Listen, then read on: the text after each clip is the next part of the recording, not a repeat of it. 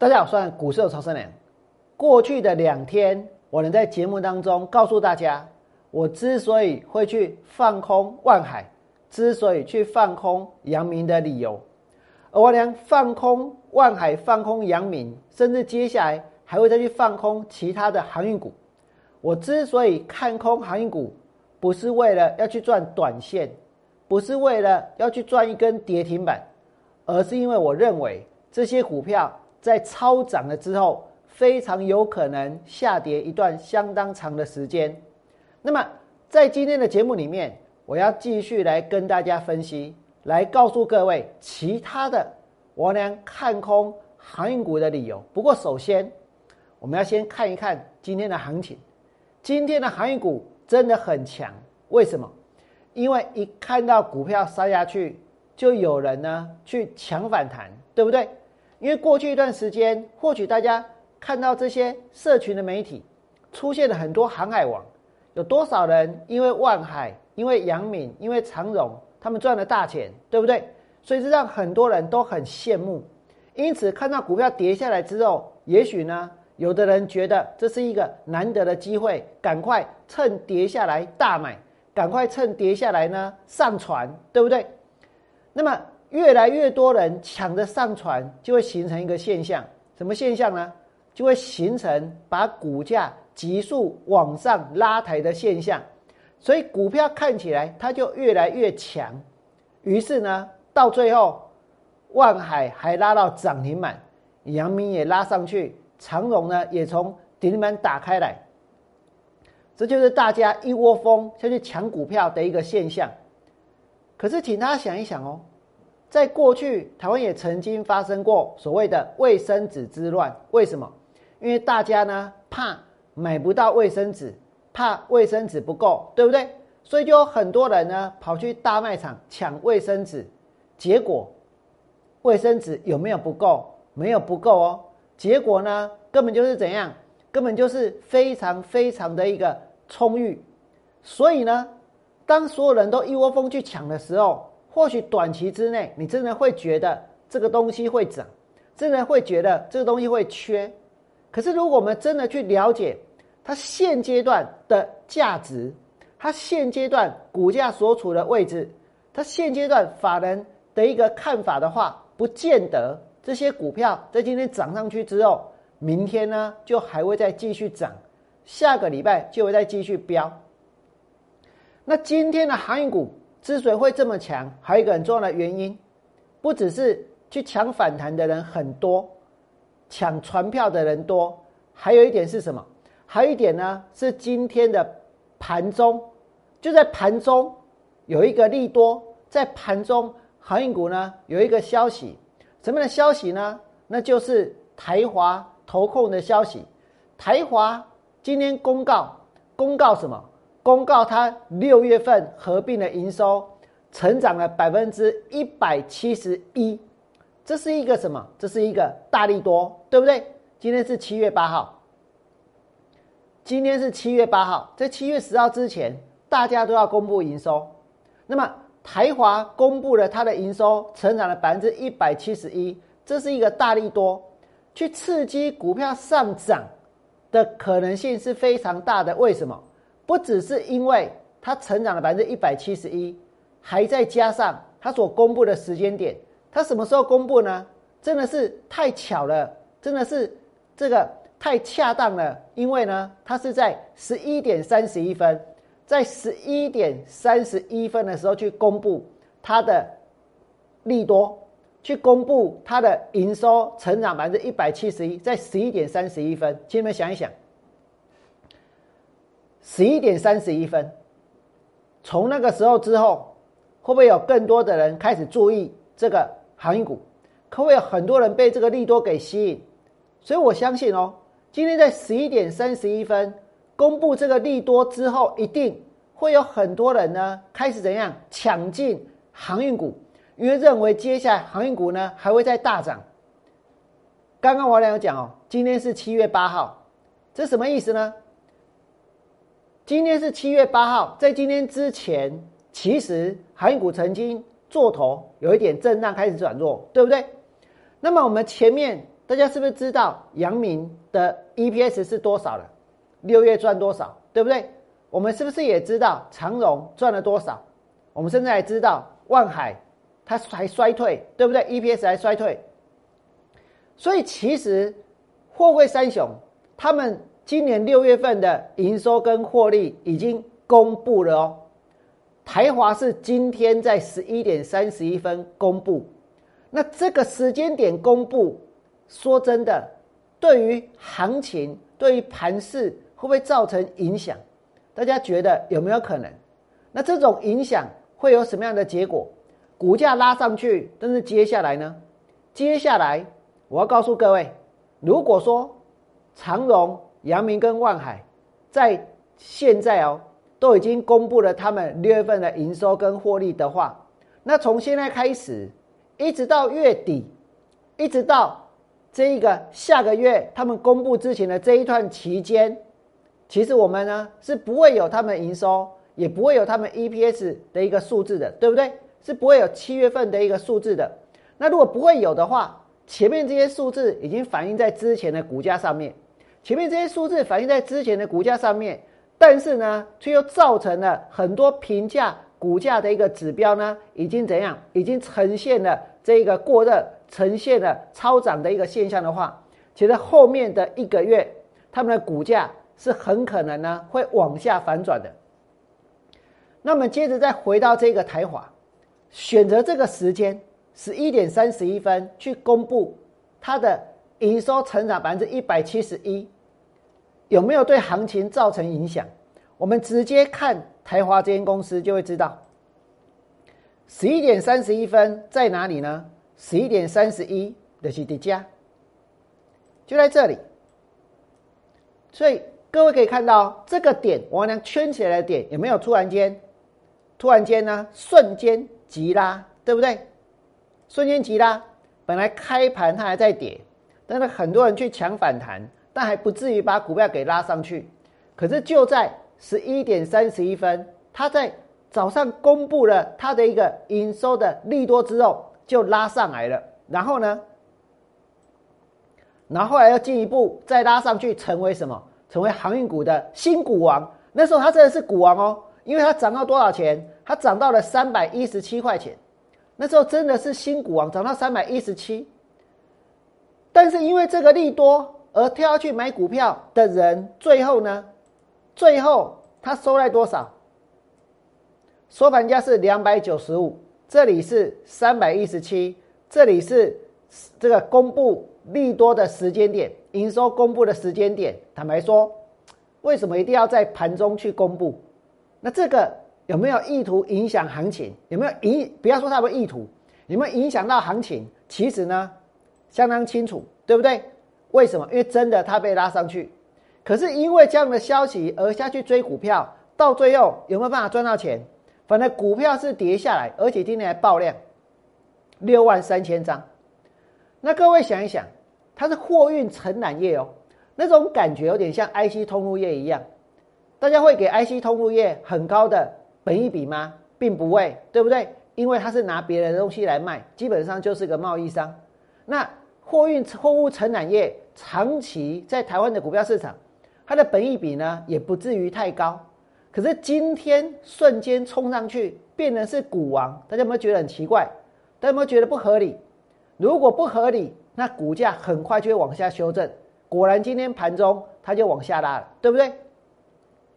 那今天的十一点三十一分的这个消息，真的就是后面。航运股一只一只往上拉的一个最重要的原因，一开始大家是抢反弹，可是后来为什么胆子变大了？因为看到台华投控营收成长百分之一百七十一，对不对？可是从今天之后一直到月底，除非有券商，有券商哦，再去讲一些目标价，有券商再去做一些预测，再去做一些预估，否则的话，我们是不会再得到。关于今年七月的营收跟获利的数字，对不对？要等到八月初才有，所以这表示说这些数字现在都已经摊在大家面前了。这些数字从现在开始，既然长荣、阳明跟万海他们的六月份的营收跟 EPS 都公布了之后，未来这段时间其实不太会有这种类似像台华这样的利多再冒出来。那如果是这样子，股票呢，它很有可能呢会往下修正。为什么？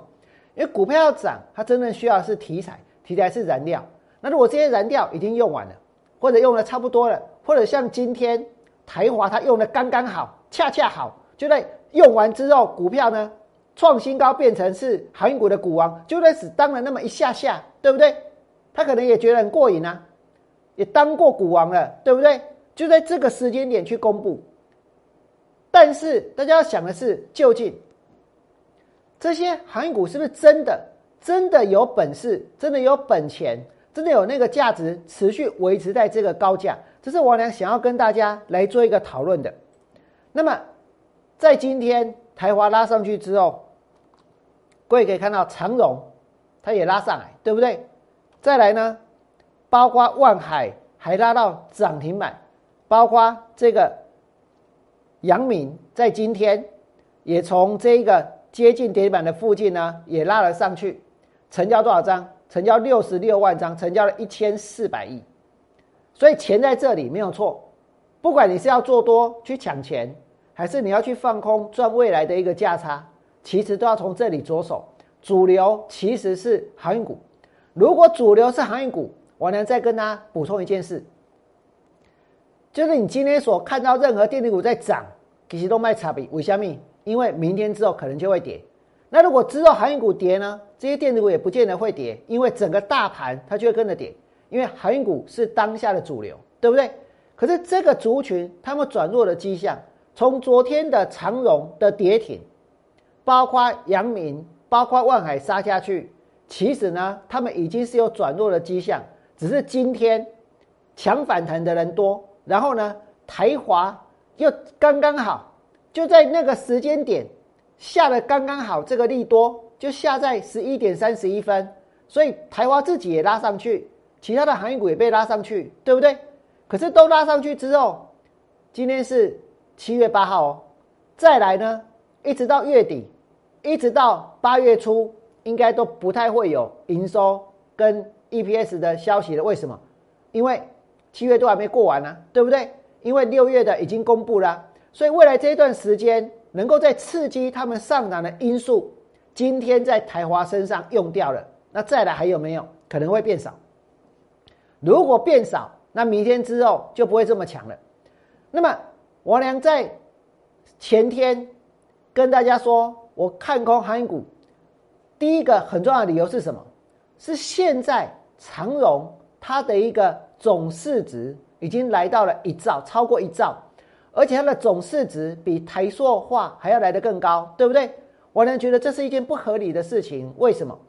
因为一间公司如果它要能够维持一个长期的稳定的一个市值的话，那表示这间公司它有优异的而且是平稳的这个获利的表现，那么整个市场才会给它如此高市值的评价。但是呢，如果是瞬间 EPS 大爆发，比如说，如果有一间公司，他卖了一块地，忽然间呢 EPS 二十块，难道说大家就会给这间公司这个四百块的一个股价的水准吗？不可能，一定是冲上去之后又掉下来。为什么？因为那属于一次性的嘛，那是暂时的嘛，那是属于业外的嘛，那不是他努力来的嘛，对不对？那现在这些航运股的状况也是一样。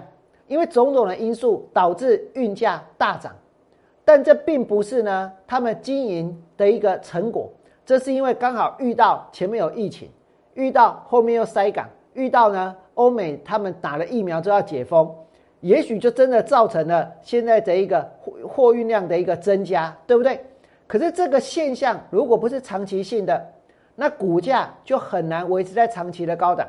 那就不一定都要用所谓的本益比去衡量它，大家现在都用本益比在衡量它们，大家看的数字最直接的就是 EPS，对不对？就是 EPS。那你们想一想，在二零一八年的时候，国巨的 EPS 多少？我跟你讲，八十块。这个股票呢，从一千三百块跌到剩下两百块钱，对不对？大家用 EPS 去看。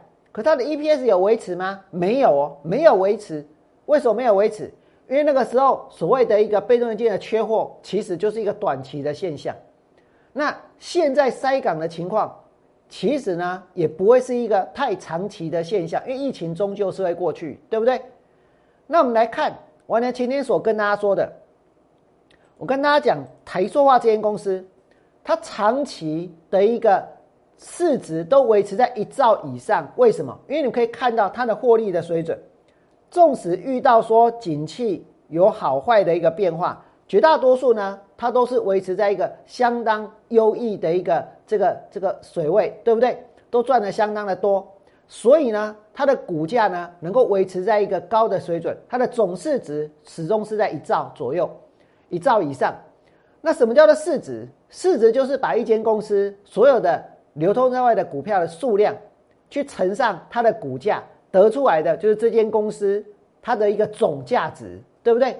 所以台塑化的总价值呢是高达一兆，这没有错，而且也合理。但是呢，我们来看长荣，长荣现在的总市值已经超过台塑化了，而台塑化努力那么久，才得到市场高市值的评价，对不对？那是他经营跟管理的一个有有一个卓越的一个绩效，可是长荣呢？过去这几年，全世界遇过多头，也遇过空头，对不对？可是呢，他却经常在赔钱，经常在赔钱哦。而且呢，它的市值大部分都维持在什么水准？我告诉各位，五百亿，五百亿的水准，它的市值大部分都维持在五百亿的水。为什么？因为股价在十块钱上下。啊，股本五百亿，所以它的市值呢，差不多就是五百亿的水准，对不对？是维持五百亿的水准。可是现在它的市值超越了台塑化，它不是长期都这么绩优的公司，它是瞬间成为什么 EPS 的暴发户。那这种 EPS 暴发户，其实就好像前面王良曾经提过的，去年大家看到，包括像康纳香，包括像恒大。包括像热印这些 EPS 爆发物，因为疫情的关系，瞬间大赚，股价拉上去，然后就下来。为什么？因为他们市场没办法长期给他们这么高的一个市值的一个评价跟水准，对不对？这是我呢前天跟大家说的。那再来呢，我要告诉各位，现在呢，你们来看这一些股票，这些航运股。其实市场只有王良一个人在看空吗？我觉得应该不止但是可能敢讲的只有我一个哦。你看，这个是今天公布，今天公布这个营收的是台华，对不对？那台华投控在过去这两个月，各位有看到投信法人经常去大买吗？没有，没有买，甚至零零星星的还在卖，对不对？为什么？大家有没有想过为什么？再来哦，长荣来到这里之后，到昨天为止哦，一二三四五六，连续六天，连续六天呢，他们是卖超长荣的，对不对？连续六天卖超长荣，那再来呢？你们来看万海也是一样。其实呢，过了六月底之后，投信呢这几天，他们其实也是都在卖，对不对？再来，包括像这个阳明也是一样，在过去这一个月，几乎也都是在卖，也都是在卖哦，没有在这个地方跳进去追。为什么？理由在哪里？理由在于，其实这些股票，光是看 EPS 这种简单易懂的数字，真的散户会一窝蜂的去冲，对不对？光是看 EPS，一窝蜂的去冲。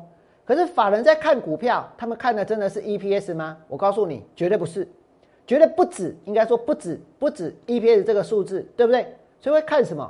会去衡量究竟这间公司它的目前的价格合不合理，要跟同业做一个相对性的比较。所以在昨天我跟大家说过，我拿这个马斯基。来跟长荣、阳明、万海做比较，拿一间跟三间，这三间加起来跟它比，这三间加起来跟它比哦，这三间加起来跟它比，整个装运的二十尺货柜的一个装运的能力呢，他们是多少？这三间加起来是两百一十八万，但是马斯基是多少？四百零五万，所以加起来货柜三雄就它的一半，对不对？那连货柜船的数量，万海我上面是写一百一十六艘，其实它还算小船，这其实是要打折的，但没关系，就把它全部加起来，那是四百零三艘，对不对？四百零三艘跟马士基比较起来，也是怎样？也是差不多一半左右而已。所以你的装运的能力只有马士基的一半。可是现在呢，这三间公司他们的总市值已经超越了这个马士基，而且差不多超越两倍这么多。请问大家觉得这一点合不合理？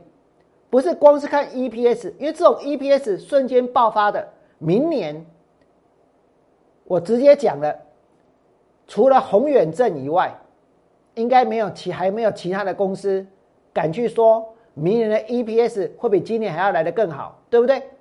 甚至于呢，很多的这一个法人估出来的明年的 EPS 有可能是十块钱，有可能是十块出头。那如果今年赚三十块？